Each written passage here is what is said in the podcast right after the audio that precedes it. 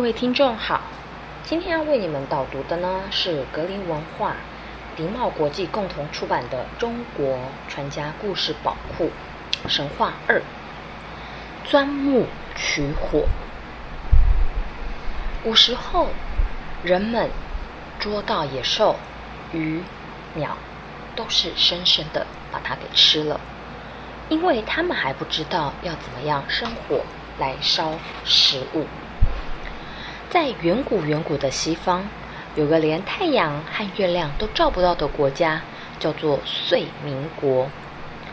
有天来了一个远方的旅客，他很惊奇的看到一棵极大极大的树，树根曲曲盘盘，枝叶四处漫生，大到占了上万顷的地面。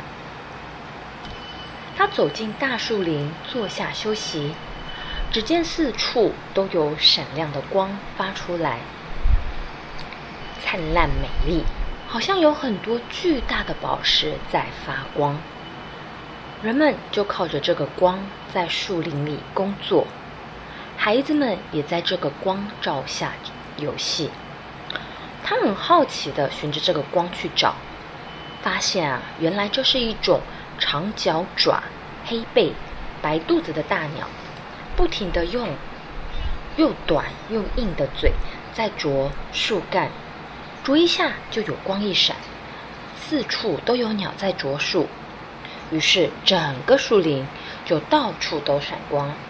虽然太阳、月亮都照不到遂民国，但是人们还是都有光来照着。他是一位很有智慧的人。看到鸟啄树干会发光，就想试试用别的方法，一定也可以从树木里钻出光来。所以他先用树枝去钻那棵大树干，真的也有光发出来。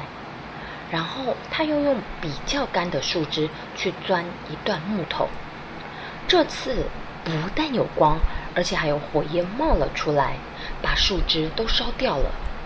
他吓了一跳。又试了几次，都会冒出火来，真是太奇妙了。他先教会遂民国的人民怎样取火，然后高高兴兴的回到自己的国家去了。他回到自己的国家以后，马上教大家用木头钻火。从此，人们随时随地都可以生火烤野兽、鸟、鱼，而且还发现野兽都很怕火。他们只要生一堆火，野兽就不敢靠近了。晚上只要有火光，就还可以继续做事情。人们的生活也更加进步了。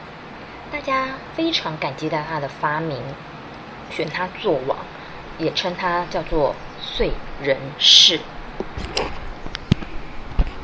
你下次也可以拿一个木头试试看哦，看看你可不可以也钻木取火成功。